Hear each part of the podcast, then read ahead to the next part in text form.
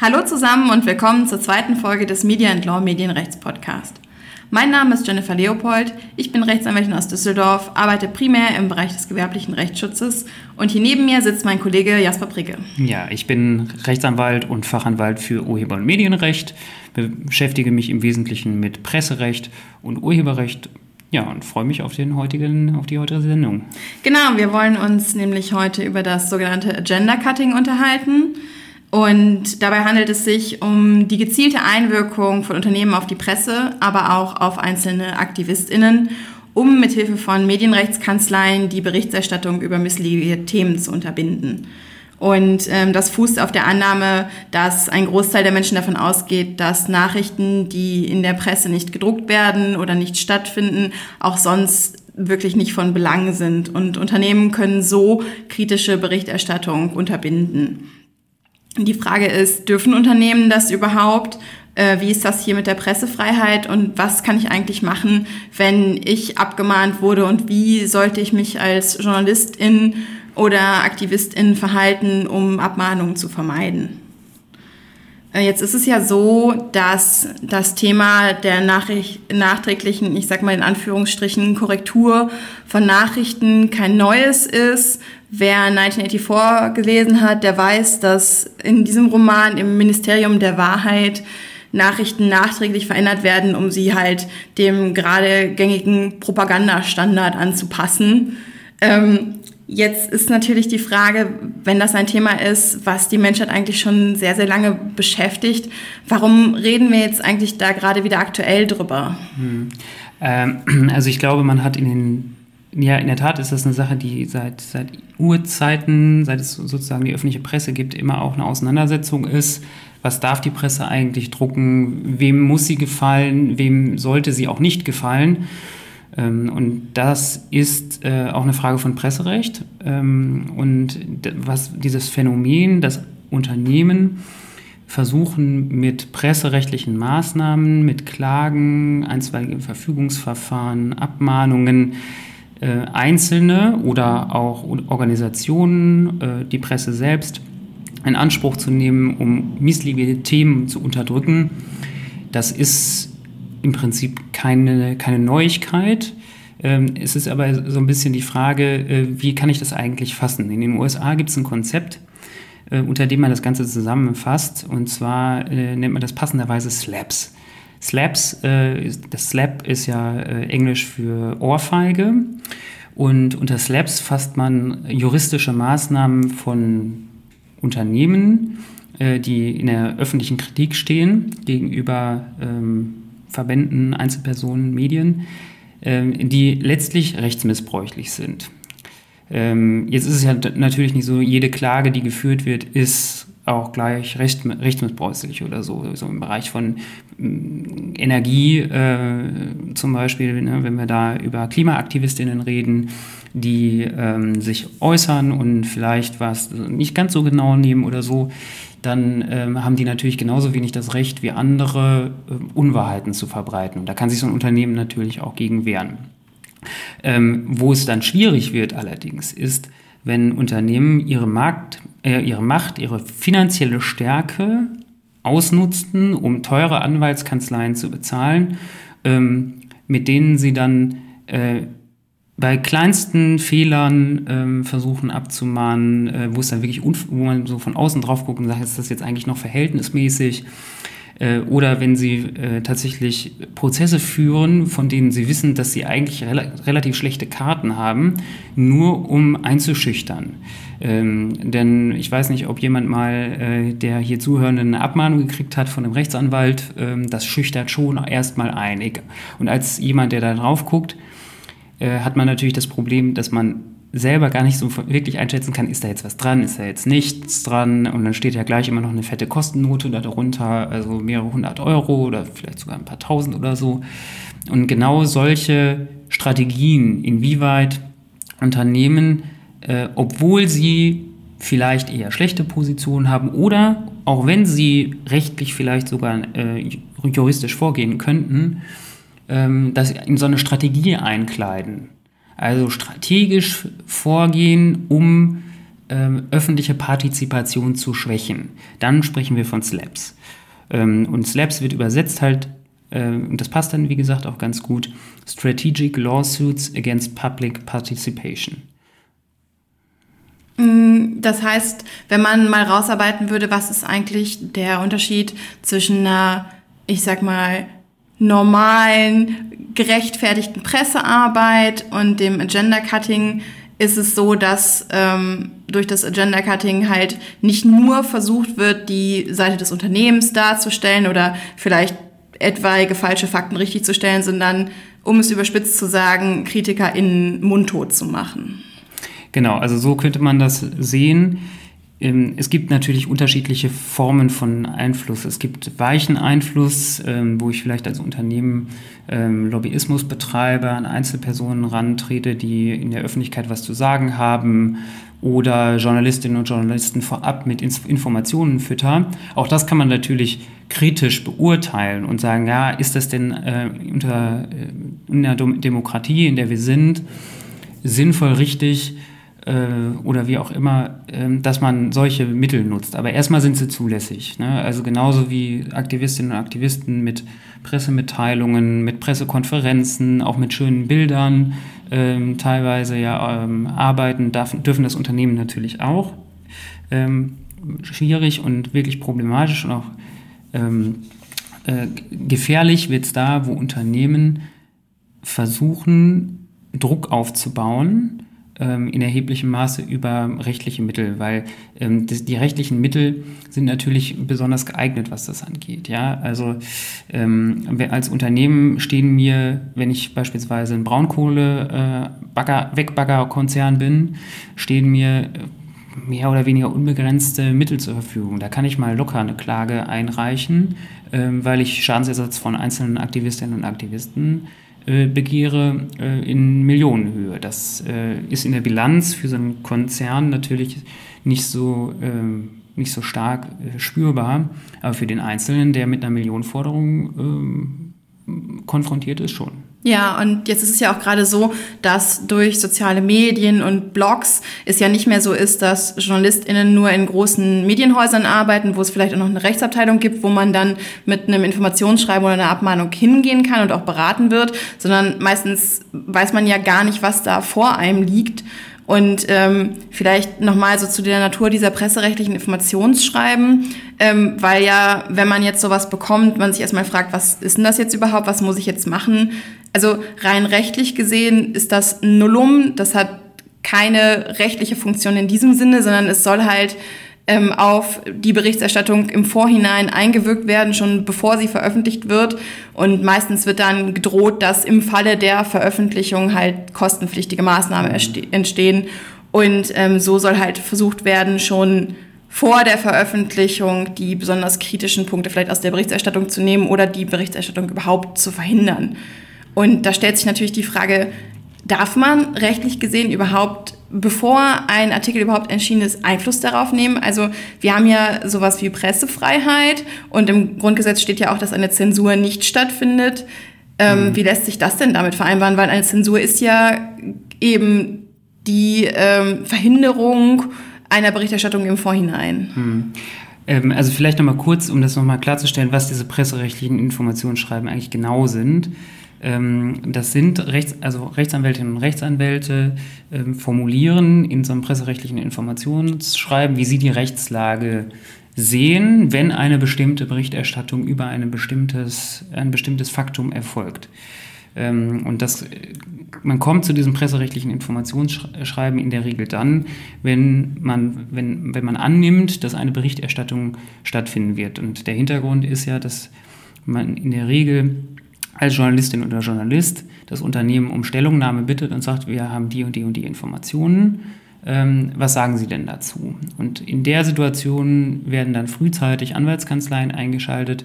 Ähm, und das kann man natürlich auf zweierlei Weise sehen. Also entweder ähm, man lässt sich davon nicht beeindrucken als Journalistin und Journalist, was in der Regel wahrscheinlich sogar der Fall sein wird, weil ähm, wenn da gleich eine Anwaltskanzlei beauftragt wird, kann man sich natürlich fragen, haben die da was zu verbergen, so nach dem Motto, bin ich auf der richtigen Fährte? Ähm, und wenn man sich davon aber äh, beeinflussen oder beeindrucken ließe, weil man vielleicht eine kleine Redaktion ist, ein kleiner Blog oder so, der ähm, gar nicht die finanziellen Ressourcen hätte, sich vor einer Abmahnung sozusagen zu verteidigen oder zu schützen, dann mag das doch vielleicht doch durchaus ähm, Eindruck machen. Ähm, solche Informationsschreiben vorab sind erstmal grundsätzlich zulässig. Das hat der Bundesgerichtshof entschieden. Ähm, und da ist auch erstmal keine Beeinträchtigung von, von, äh, von Pressefreiheit im Sinne von Zensur oder sowas zu sehen. Zensur wäre ja tatsächlich eine, äh, dass der Staat selber durch eine Behörde kontrolliert, vorab freigibt und sagt, das darfst du drucken. Also ich darf natürlich trotzdem auch etwas drucken, was äh, im, obwohl mir im presserechtlichen Informationsschreiben gesagt wurde, nee, darfst du nicht. Ähm, ich gehe aber natürlich dann das Risiko ein, dass ich möglicherweise einen Rechtsstreit umführen muss. Und dieser, die Sorge vor einem Rechtsstreit ist natürlich gerade in kleineren Redaktionen, die ja mittlerweile auch bei, nehmen wir mal so eine lokale Zeitung, die ja massiv zusammengespart wurden in den letzten Jahren und Jahrzehnten.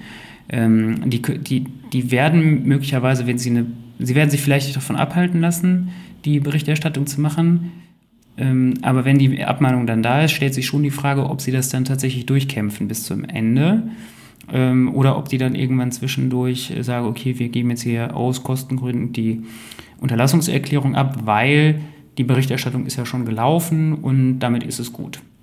Ähm, die Schwierigkeit haben wir aber in einem Verfahren, das wir selber mal geführt haben, wenn man sowas macht, äh, einmal äh, sozusagen hautnah miterlebt. Da ging es um eine äh, Familie, die Eigenbedarf geltend gemacht hatte, ähm, gegenüber einem Mieter, die waren Eigentümer äh, eines, eines Wohnhauses und wollten den Mieter da raus haben und haben dann mehrfach Eigenbedarf in verschiedenen Objekten geltend gemacht, immer irgendwie für, auch teilweise für die gleichen Personen und es war irgendwie klar, da, da stimmt was nicht. Und das kam raus, weil man sich dann vernetzt hatte, die einzelnen Mieterinnen und Mieter äh, zufällig ähm, äh, beim Mieterbund. Ja? Und äh, da war dann klar, da muss man drüber berichten. Da wurde dann auch drüber berichtet, sogar namentlich äh, drüber berichtet.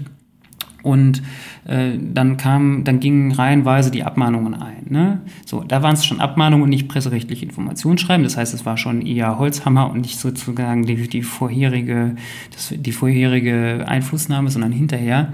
Aber der Effekt war äh, ganz, ganz interessant zu sehen, weil äh, die Lokalzeitungen dann äh, sich bemüßigt gesehen äh, haben, Unterlassungserklärungen abzugeben und im Nachgang, wo das Ganze sich nochmal verschärft stellte, weil das Thema ging dann weiter, es war keine einmalige Sache, ähm, traute sich dann kaum mehr einer darüber zu berichten. Und das ähm, ist natürlich schon eine Gefahr für äh, einen demokratischen Prozess, wenn es über wesentliche äh, Auseinandersetzungen in der Stadtgesellschaft, ich sage mal Miete und Wohnen und Wohnraum und missbräuchliche äh, Versuche, Mieterinnen und Mieter rauszudrängen. Das ist natürlich ein Thema, das für die Gesellschaft in enormer, eine enorme Relevanz hat ähm, wenn man dann nicht mehr richtig darüber diskutieren kann, ähm, selbst wenn es dann, nehmen wir mal an, es wäre dann so weit gegangen, dass tatsächlich die, die, die Person, das dann Recht bestanden hätte, für die Presse die zu nennen, ähm, dann hätten die es nicht mehr machen dürfen, weil sie sich ja schon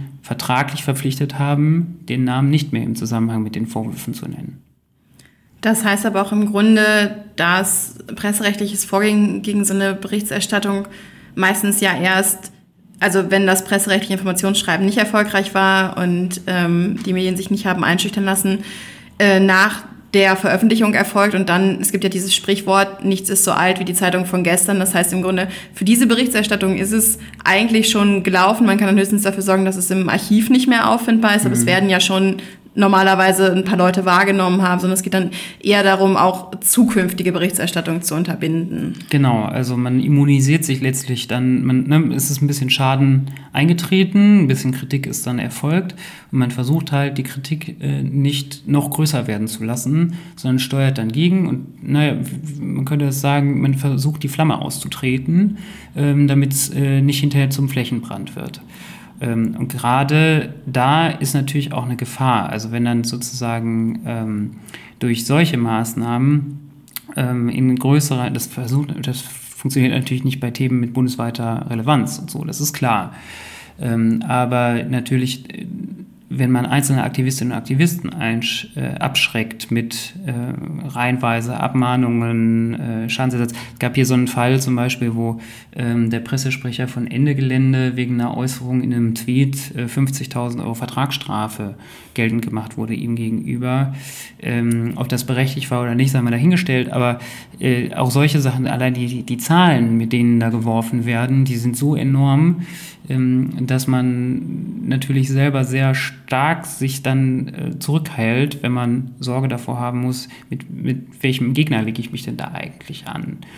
Und ähm, da würde ich schon davon ausgehen, das sind Strat solche strategischen Maßnahmen, die auf die Schwächung der öffentlichen Partizipation zielen, die man vor allen Dingen aber prozessrechtlich gar nicht fassen kann. Ne? Also ich habe ja nicht die Möglichkeit dann zu sagen, die Klage ist uns oder der, der, Antrag auf einstweilige Verfügung ist unzulässig, weil rechtsmissbräuchlich, weil wir sehen, hier ist eine große ähm, über die äh, eine unverhältnismäßige, äh, unverhältnismäßig hartes Vorgehen oder so. Das kennt das deutsche Prozessrecht so nicht.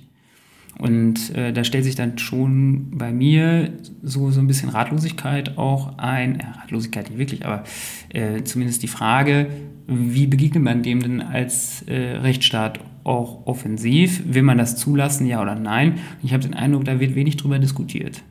Ja, also den Eindruck habe ich auch. Ähm, wobei man natürlich sehen muss, dass wie immer bei Gesetzgebung und Gesetzen man sich ja hier auch wieder in einem enormen Spannungsfeld befindet. Also wenn man zu viel reguliert, dann kann es natürlich sein, dass sich auch kleine gemeinnützige Unternehmen, Vereine, Verbände nicht mehr gegen negative Berichterstattung mhm. wehren können. Und wenn es nicht reguliert wird, dann befinden wir uns im Grunde in der Situation, in der wir uns jetzt befinden, ähm, dass das halt einfach als Mittel ähm, genutzt wird, um ähm, unliebsame Berichterstattung ganz mhm. aus der Welt zu bekommen. Interessanterweise gibt es aber eine Diskussion bei, in der EU ähm, darum, ob man nicht irgendwie eine Anti-Slap-Gesetzgebung braucht. Ähm, das ist tatsächlich eine Frage, äh, die sich für die Bundesrepublik natürlich im, in gleichem Maße stellt. Also wir sind als Bundesrepublik so, schon sehr mm, abwägend immer dabei, was ist jetzt Meinungsfreiheit äh, sozusagen, was oder wie stark sind dann Persönlichkeitsrechte auch zu gewichten und im Vergleich zu einigen anderen Ländern, wenn wir in die USA gucken oder sowas, da ist das, da ist der Persönlichkeitsschutz bei uns schon sehr stark ausgeprägt, auch für, für Unternehmen und Einzelpersonen ähm, gleichermaßen. Äh, Unternehmen immer ein bisschen weniger, das ist klar, die haben ja keine Privatsphäre beispielsweise in dem Sinne, aber sie ist schon, schon möglich, auch für ein Unternehmen äh, Falschdarstellungen effektiv zu begegnen. Und ähm, so die, wie wir das austarieren, ähm, vor allen Dingen bei Themen mit einem äh, enormen öffentlichen Interesse. Das ist, glaube ich, eine der Fragen, äh, wo man nicht einfach nur auf, ja, ist richtig oder ist falsch äh, gucken darf, sondern wo man schon auch das größere Ganze, das große Bild sich anschauen muss. Ähm, und das mag dann im Einzelfall äh, mag, das, mag man dann sagen, ja, aber nehmen wir mal Aktivistinnen und Aktivisten, die dürfen jetzt aber doch keine Falschbehauptungen aufstellen. Nee, dürfen sie natürlich nicht. Aber die Frage ist immer, wie darf dann ein Unternehmen auf etwaige Falschbehauptungen, wenn es, wenn es solche annimmt, äh, darauf reagieren? Ja, das ist so ein bisschen äh, die, die, die Frage, die wir uns momentan ähm, einfach stellen müssen bei den Auseinandersetzungen, die wir haben. Also man denke an die, an die äh, Fleischindustrie, was, was da teilweise an ähm, an Druck aufgebaut wird gegenüber Umweltschützerinnen und Umweltschützern. Ähm, bei der Klimafrage haben wir das äh, ganz enorm sogar. Wir haben das bei sämtlichen ähm, äh, Bericht, investigativen Berichterstattungen ähm, und da wird es dann einfach irgendwann ähm, schwierig, äh, wenn es da keine gesetzlichen Ge Regelungen gibt, die auch äh, derartige strategische und nur über die reden wir ja, strategische Klagen äh, zumindest auch äh, mal kritisch prüft. Ja, meinst du, es wäre vielleicht eine Option, wenn man, also grundsätzlich ist es ja immer gut, sich zu vernetzen und wenn quasi eine Bündelung auf der abgemahnten Seite stattfindet, also dass man als AktivistInnen sagt, okay, wir gehören einem gemeinnützigen Verein oder einer Bewegung an und äh, wenn wir abgemahnt werden oder so ein Informationsschreiben bekommen, dann versuchen wir das möglichst an einer Stelle zu bündeln, damit man das auch effektiv ähm, bearbeiten kann. Mhm. Das ist in der Tat was, wo ich schon öfter und länger drüber nachgedacht habe, dass es eigentlich so eine, so eine Art Rechtsschutzversicherung sozusagen für solche Sachen geben müsste. Ähm, gerade für äh, kleinere Blogs, äh, die ja letztlich die gleichen oder, oder sehr starke äh, Sorgfaltspflichten auch haben. Ne? Also das ist ja vielen, die so einen Blog schreiben, die sich dann mit Themen äh, kritisch auseinandersetzen, gar nicht so bewusst, dass sie beispielsweise selber die Verpflichtung haben, selbst zu recherchieren und sich zum Beispiel nicht auf öffentliche Berichterstattung verla verlassen dürfen. Also ich nehme einen Artikel der Tagesschau zum Ausgangspunkt meiner Berichterstattung, der war irgendwie was nicht ganz richtig und äh, ich hafte dann hinterher dafür, weil ich nicht selber geprüft habe, ob die Tagesschau das auch richtig äh, auf ihrer Webseite gemacht hat. Und ähm, genau diese, diese Frage Sorgfaltspflichten, ähm, äh, wie gehe ich mit, äh, mit, auch, ich meine, diese ganzen Fragen um Äußerungen sind ja auch häufig äh, Wertungsfragen. Ähm, Sachen sind auch nicht immer hundertprozentig aufklärbar. Ähm, und dann gibt es dann Beweislastsfragen. und wie man damit, wie man damit umgeht, das wäre schon wichtig, da eine Vernetzung zu haben. Wobei ich auch den Eindruck habe, dass es das zumindest da, wo wir eine Aktivistinnen-Szene haben, schon gibt. Also da versucht man sich schon untereinander zu stützen, wenn es zu solchen, ähm, zu solchen juristischen Angriffen kommt. Äh, Im Einzelfall ist das, glaube ich, bei den Journalistinnen und Journalisten, die in, im eher semi-professionellen Bereich arbeiten, etwas schwieriger. Ja. ja, dann ist natürlich die Frage, solange es keine gesetzlichen Regelungen gibt und man nichts machen kann, außer sich zu vernetzen und zu schauen, wo man eine qualifizierte, fundierte rechtliche Beratung und gegebenenfalls auch Verteidigung gegen diese Abmahnungen herbekommt, ähm, ist natürlich die Frage, was kann ich als Aktivistin, als Journalistin im Vorfeld schon machen, um erst gar nicht in die Gefahr einer Abmahnung zu kommen. Und da gibt es zum Beispiel Grundsätze, wenn ich über einen Verdacht berichte und die Tatsachen noch nicht feststehen, dann muss ich zum Beispiel Anhaltspunkte haben, also eine objektive Tatsachenbasis, auf die ich meine Berichterstattung stütze. Und ähm, es darf keine Vorverurteilung stattfinden. Also ich kann zum Beispiel nicht sagen, der und der Konzern hat gegen äh, die und die Strafnorm verstoßen oder die und die Straftat begangen. Ähm, und ich muss natürlich auch von dem Unternehmen eine Stellungnahme einfordern. Gibt es da noch mehr, was man sich da bereits im Vorfeld der Berichterstattung überlegen muss, um mhm. sicher zu sein? Also selbstverständlich ist, man muss seine Äußerungen, gerade wenn man sich in einer Auseinandersetzung befindet und weiß, die Gegenseite guckt mit Argusaugen auf das, was ich mache, äh, muss man seine Tatsachen, die man vorträgt, vorab kritisch prüfen und schauen, ist es zutreffend dargestellt? Ähm, trägt das, was ich an tatsächlichen Befund habe, das, was ich äußere. Äh, das äh, wird, glaube ich, häufig so ein bisschen nachlässig gemacht. Ähm, und also da ist man teilweise nicht genau genug. Wobei ich dann auch sagen muss, also äh, teilweise juristische Feinheiten in der Sprache, ich meine, ne, Eigentum, Besitz, wir wissen als Juristinnen und Juristen, was Eigentum was ist Besitz. Ähm, das weiß aber nicht jeder. Und ich finde, man kann auch nicht erwarten, dass jemand, der sich nur, der sich mit dem Thema schon auseinandersetzt, bei solchen sprachlichen Feinheiten dann immer so die Genauigkeit auch an den Tag legt. Ähm, trotzdem ist natürlich, wenn es dann doch irgendwie eine, eine, äh, einen Eindruck erweckt, vielleicht, der nicht zulässig ist, ähm, ist das natürlich schon schwierig, äh, weil ich dann gegebenenfalls doch auf Unterlassung in Anspruch genommen werden kann. Oder wenn ich mich mehrdeutig äußere zum Beispiel, dann habe ich auch das Problem nach der sogenannten Stolpe-Rechtsprechung. Ja, alter Ministerpräsident, der, die der so der Namensgeber der Entscheidung ist, äh, wenn ich mich wenn ich äh, mich missverständlich ausdrücke, dann kann ich trotzdem auf Unterlassung in Anspruch genommen werden, weil ich mich in der Zukunft ja richtig äh, äußern kann. Dann ist der Schaden aber schon da, weil die Abmahnung ist da, die Kosten sind entstanden, gegebenenfalls ist das Gerichtsverfahren gelaufen und so. Ähm, das heißt, im Vorfeld äh, ganz kritisch das zu beäugen, ist das absolute A und O, Belege zu haben und eben vor allen Dingen, wenn ich einen Blog betreibe oder, ähm, oder andererweise, in anderer Weise Medien herausgebe, dann eben nicht nur auf das zu achten, was an Presseberichterstattung da ist, weil auch da äh, hole ich mir so Schwierigkeiten ins Haus und da muss ich teilweise, da muss ich schon selber recherchieren und selber klar äh, Tatsachen herausstellen, weil ich mich eben nicht darauf verlassen kann, wenn dann doch eine Abmahnung da ist, dass die Journalistin oder der Journalist, der oder die das damals geschrieben hat, mir auch die Informationen gibt. Ähm, und dann stehe ich halt, soll's hinterher vor Gericht äh, und sage dann, äh, ja, also ich habe das damals aus der FAZ übernommen oder so. Ähm, und dann sagt das Gericht, es reicht aber nicht, weil du hättest da selber tätig werden müssen. Und bei der Verdachtsberichterstattung äh, ist es eben von, von enormer äh, Bedeutung, weil diese objektive Tatsachenbasis, auf der ich argumentiere, ähm, die dann nicht vorverurteilt, Stellungnahmen und so weiter, diese objektive Tatsachenbasis, die Anhaltspunkte, die ich habe, die muss ich eben auch im, im Zweifelsfall nachweisen können. Und ich glaube, da, wenn man da genau drauf guckt, dann kann man viele Fallen oder Klippen schon umschiffen. Mm, alles weitere ist dann immer so im Ein das ist wie, wie Juristinnen und Juristen sagen ja immer, es kommt drauf an, ne? Das ist eine Sache des Einzelfalls, wie auch immer.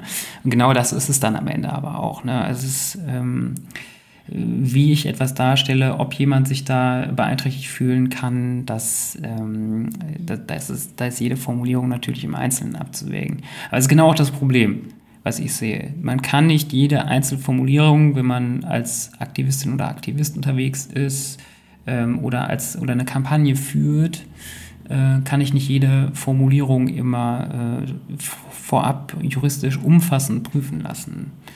Das, ähm, glaube ich, wird auch am Ende dem, äh, dem demokratischen Prozess irgendwie nicht mehr ganz äh, gerecht.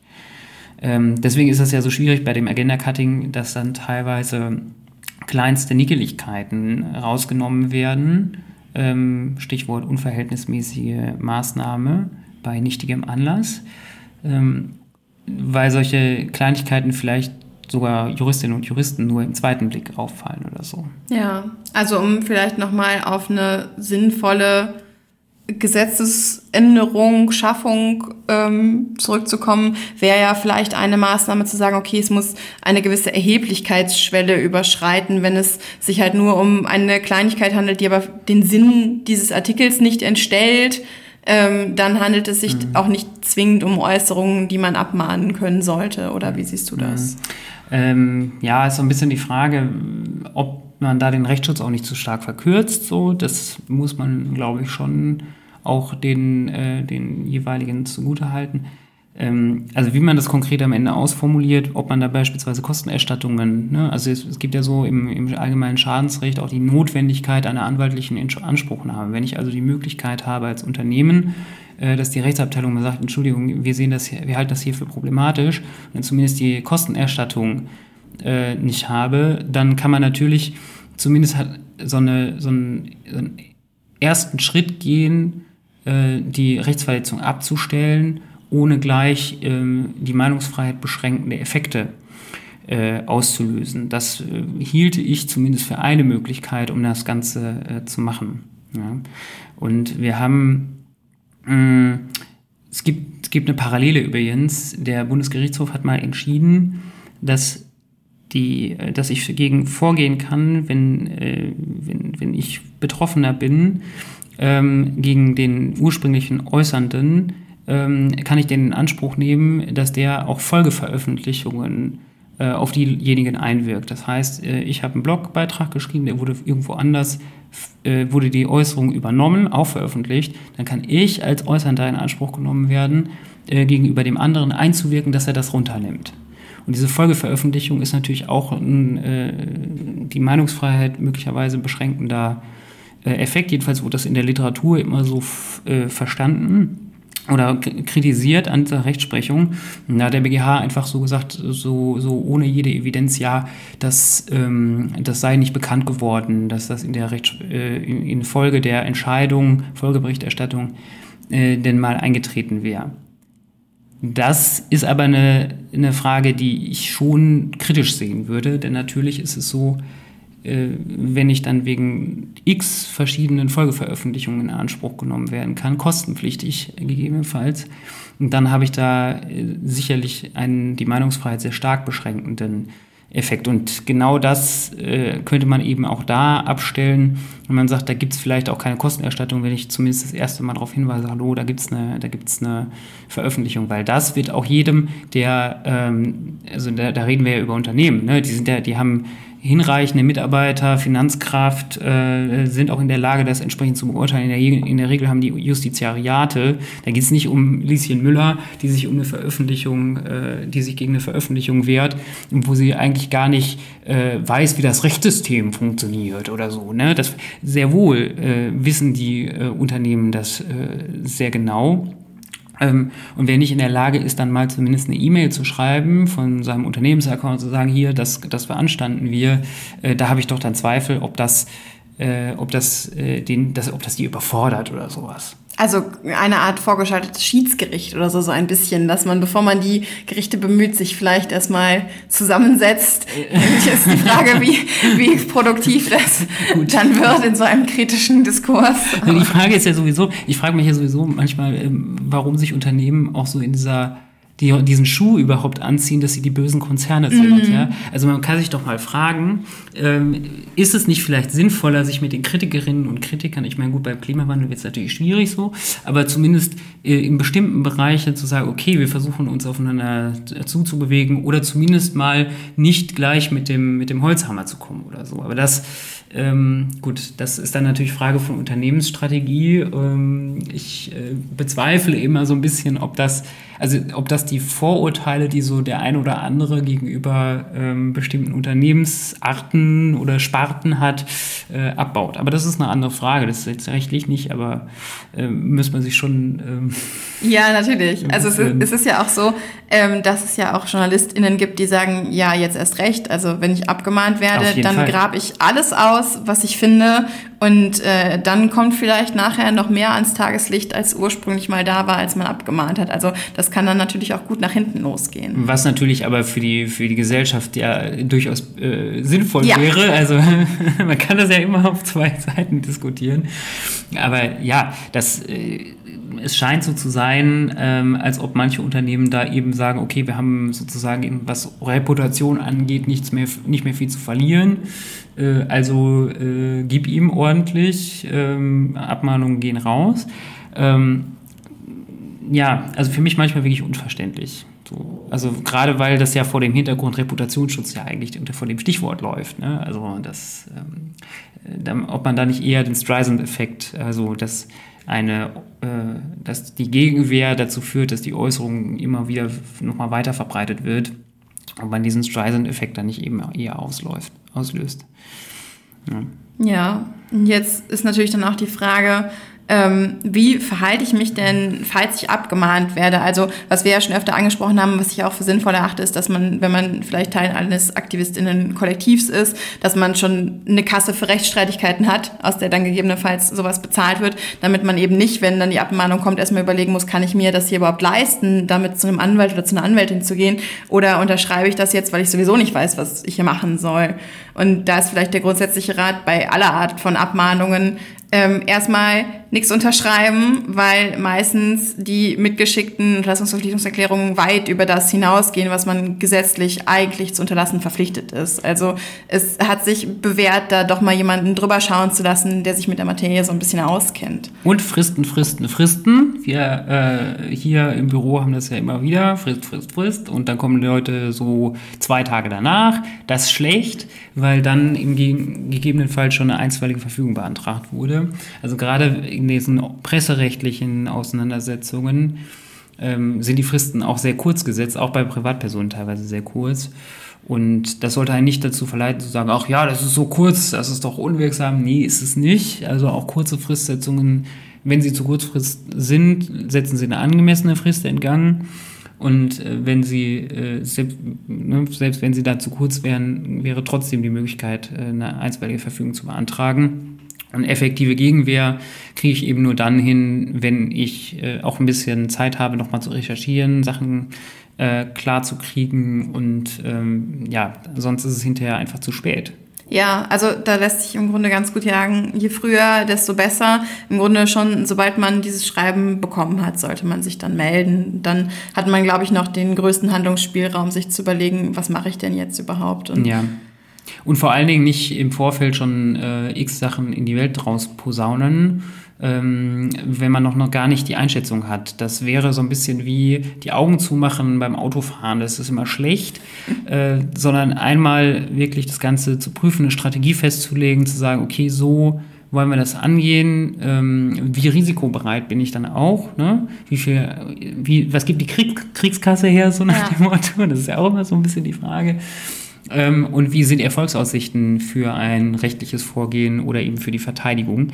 Ähm, all das sind Sachen, die man dann am besten natürlich äh, einfach mal besprechen muss.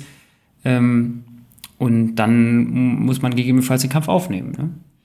Was ähm, wir auch häufig erleben, ist ja, dass als Teil dieser Auseinandersetzung dann von AktivistInnen die Anwaltsschreiben gepostet werden. Also entweder es wird ja. daraus zitiert oder man bekommt ähm, direkt Screenshots von allen Seiten des Abmahnschreibens und da wird dann oft von der Gegenseite mokiert, ähm, dass ähm, die Veröffentlichung von solchen Anwaltsschreiben illegal wäre und zu unterlassen ist. Es äh, geht ja noch viel weiter. Es gibt ja dann äh, Anwaltskanzleien, äh, die viel im Presserecht machen und dann immer reingeschrieben haben, ja, also wenn sie das veröffentlichen, dieses Anwaltsschreiben, dann löst das eigene Ansprüche des Unterzeichners, also des Rechtsanwalts oder der Rechtsanwältin aus, ähm, auf Unterlassung, weil das sozusagen eine Indiskretion ist. Und da hat der Bundesgerichtshof in einer Entscheidung vor, ich glaube, einem Jahr oder so äh, auch nochmal zur Stellung genommen, genommen und hat gesagt, ähm, ja, das Persönlichkeitsrecht kann beeinträchtigt sein, wenn vertrauliche Schreiben äh, an die Öffentlichkeit getragen werden. Der Hintergrund ist recht klar. Also wenn ich mich irgendwie ausdrücke schriftlich, dann fixiere ich ja so ein bisschen meinen Gedankeninhalt das hat einen persönlichkeitsrechtlichen Bezug. Deswegen, wenn ich mein Tagebuch schreibe oder einen persönlichen Brief oder sowas, da kann ich mich gegebenenfalls gegen wehren, dass das öffentlich gemacht wird. Wenn ich aber in, als Rechtsanwalt äh, ein Schreiben schreibe an die Gegenseite, muss ich dann vielleicht auch mich fragen, hm, ist der denn jetzt tatsächlich so in meiner vertrauten privaten Kommunikation oder ist das eher berufliche Kommunikation? Hat der BGH gesagt, der Bundesgerichtshof, ja, und das ist, äh, der, da gebe ich das Schreiben selber aus der Hand. Und ähm, deswegen ist das in der Tendenz jedenfalls zulässig, solche Abmahnschreiben auch zu veröffentlichen. Ja, und da fragt sich dann, kann er natürlich nochmal fragen, ist vielleicht das, was dann geschrieben steht, urheberrechtlich geschützt oder so? Urheberrechtlich wird man das aber in der Regel, äh, wird es in der Regel nicht urheberrechtlich geschützt sein, weil das, das ist sozusagen juristisches Handwerk, was man da macht und eben nicht, äh, wie das Urheberrecht voraussetzt, eine persönliche geistige Schöpfung, auch wenn wir natürlich immer ganz tolle Schriftsätze schreiben hier als Kanzlei, das ist klar. Ne? Also die dürfte man natürlich nicht veröffentlichen, die von den Kolleginnen und Kollegen natürlich schon. Nein, das ist, äh, ist klar, dass ähm, da schon etwas mehr gemacht werden muss äh, als sozusagen den Standard-Schriftsatz, wo du die Tatsachen zusammenträgst, weil die Tatsachen zusammenzutragen an der Stelle wohl eher nicht ähm, eine persönliche geistige Schöpfung ist. So. Deswegen äh, scheint mir zumindest diese Auseinandersetzung um die Frage, ob das irgendwie ähm, nicht zulässig sein könnte, diese Abmahnschreiben zur Veröffentlichung mittlerweile relativ geklärt. Ne? Aber im Einzelfall mag das immer auch immer, ne, wie, es so ist, mag das anders sein in der Tendenz, aber ist eher geklärt, dass es zulässig ist. Das heißt, wir kommen im Grunde zu dem Fazit, dass Agenda Cutting gefährlich ist für die Demokratie, die Meinungsfreiheit, die Pressefreiheit und man sich als Journalistin, Aktivistin am besten schon vorher überlegen sollte, was mache ich eigentlich, wenn ich kritisch Bericht erstatte und abgemahnt werde. Also sich quasi eine Art Schlachtplan überlegt, ähm, damit man, wenn die Abmahnung kommt, nicht überrascht ist. Und gegebenenfalls, das hatten wir auch angesprochen, ist es ja beim Agenda Cutting auch so, dass wirklich Kleinigkeiten abgemahnt werden, wo die Gerichte im, im Nachgang sagen, das ist hier gar nicht abmahnfähig gewesen oder das war halt von der Meinungsfreiheit, von der Pressefreiheit gedeckt ähm, dass man da vielleicht auch äh, paar Urteile erstreitet, auf die sich andere dann berufen können, weil das ja das große Problem ist, dass natürlich im Vorfeld versucht wird, durch die Abmahnung erst gar keine Gerichtsprozesse entstehen zu lassen. Hm, Also genau, also ich glaube, wenn es sowas gibt, äh, wenn, wenn es solche Agenda-Cutting-Versuche gibt, dann wird auf jeden Fall, ähm, wenn man denn den, den Eindruck hat, ich kann das gewinnen, dann muss man das, muss man das tun. Ich glaube, das ist auch klar. Ähm, aber die finanziellen äh, Schäden, die damit einhergehen, die ja an den Leuten persönlich hängen bleiben, ich glaube, die sind sehr stark. Und man muss ja auch als Person in der Lage sein, diesen Druck auszuhalten. Also wenn man ein, Gericht, wenn man ein Gerichtsverfahren hatte, äh, der oder die weiß, das ist belastend, weil man wird ständig wieder daran erinnert, weil es einen neuen Schriftsatz gibt. Ähm, in der Regel sind die Schriftsätze ja auch nicht- kein Genuss zu lesen oder sowas. Deswegen muss man da schon sehr genau überlegen, will ich mich da jetzt exponieren oder nicht und im, ja, äh, sich im Zweifelsfall vielleicht auch Unterstützung äh, von den Leuten holen, die einem äh, eher inhaltlich nahestehen. Ähm, am Ende, ja, ist es immer eine Frage des Einzelfalles. Ich würde mir wünschen, dass ähm, man viel mehr über dieses Thema Gender Cutting redet, weil ähm, das dann häufig so auf so Einzelfälle so runtergebrochen wird und dass es dann aber teilweise schon Strategien gibt ähm, von Unternehmen. Weiß irgendwie jeder, aber es werden keine Konsequenzen daran geknüpft. Und das, glaube ich, ist für die Demokratie wäre das durchaus hilfreich, wenn wir als Gesellschaft das auch stärker nochmal zur Kenntnis nehmen würden. Und die Bundesrepublik könnte ja auch mal überlegen, mit der EU äh, da sozusagen äh, gleichzuziehen und zumindest die Diskussion um ähm, eine Anti-Slap-Gesetzgebung in, äh, in, die, in die Bahnen zu lenken, sozusagen. Ja, dann äh, hoffen wir mal, dass wir mit dem Podcast heute vielleicht so einen kleinen Anreiz gegeben haben, dass sich der eine oder die andere Gedanken über dieses Thema macht oder dieses Thema überhaupt ins Bewusstsein gerückt ist. Und ähm, falls ihr schon Erfahrungen mit Agenda Cutting hattet oder vielleicht selber abgemahnt wurdet, dann interessieren wir uns natürlich auch für eure Erfahrungen. Da könnt ihr uns auch immer gerne eine Mail zu schreiben. Wir nehmen HörerInnenpost gerne entgegen. Aber auf jeden Fall. Ja, und äh, damit äh, wünschen wir euch dann noch eine schöne Woche. Das machen wir und äh, bis zum nächsten Mal und äh, dann, äh, ja, bis bald.